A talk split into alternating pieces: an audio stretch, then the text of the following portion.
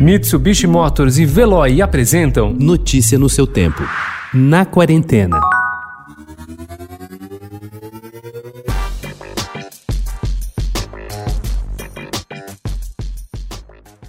Cento e quarenta dias e contando.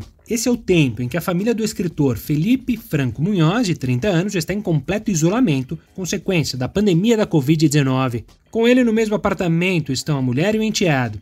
Não, eles não colocaram nem um pezinho para fora, nada. As compras, entregas e correspondências são deixadas no elevador do prédio. As interações sociais e de trabalho só ocorrem virtualmente, ou seja, isolamento completo. Suportar um verdadeiro lockdown familiar não é simples. Para a psicóloga Paola Kohlberg, o desafio consiste em manter o equilíbrio entre todas as partes, buscar uma conexão familiar e, principalmente, respeitar o espaço de cada um.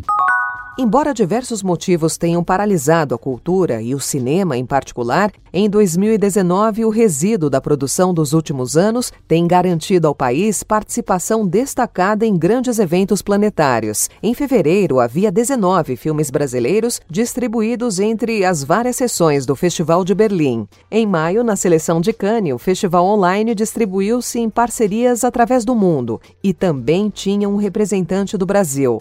Casa de Antiguidades, de João Paulo Miranda. Ontem, Veneza anunciou a sua seleção para o 77º Festival e, de novo, tem brasileiro na parada. O documentário Narciso em Férias, de Renato Terra e Ricardo Calil, foi selecionado para passar fora de concurso. Aquele momento em que Caetano Veloso foi preso pela ditadura militar em 1968. Logo em seguida, veio o exílio dele e de Gil em Londres.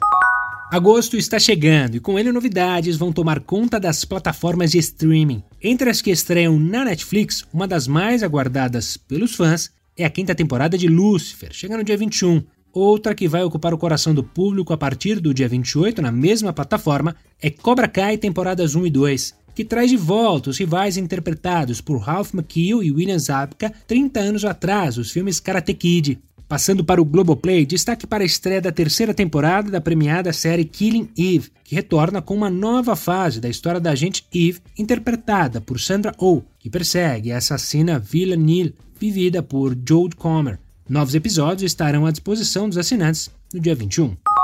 Em meio às adaptações que o mercado audiovisual teve de passar por conta da pandemia, a HBO está anunciando agora três novas produções originais brasileiras já em fase final de desenvolvimento, sem ainda uma previsão para as filmagens, e outras três coproduções nacionais. Uma das novas séries será Área de Serviço, criada por Pedro Cardoso e Graziela Moreto. Trata-se de uma comédia dramática em que o personagem Jacinto, interpretado pelo próprio Cardoso, nascido no Brasil e criado em Portugal, volta ao país para conhecer mais do seu próprio passado, indo morar com a tia em uma mansão e estabelecendo uma relação com os funcionários da residência. Notícia no seu tempo. Oferecimento Mitsubishi Motors. Apoio Veloy. Fique em casa. Passe sem filas com o Veloy depois.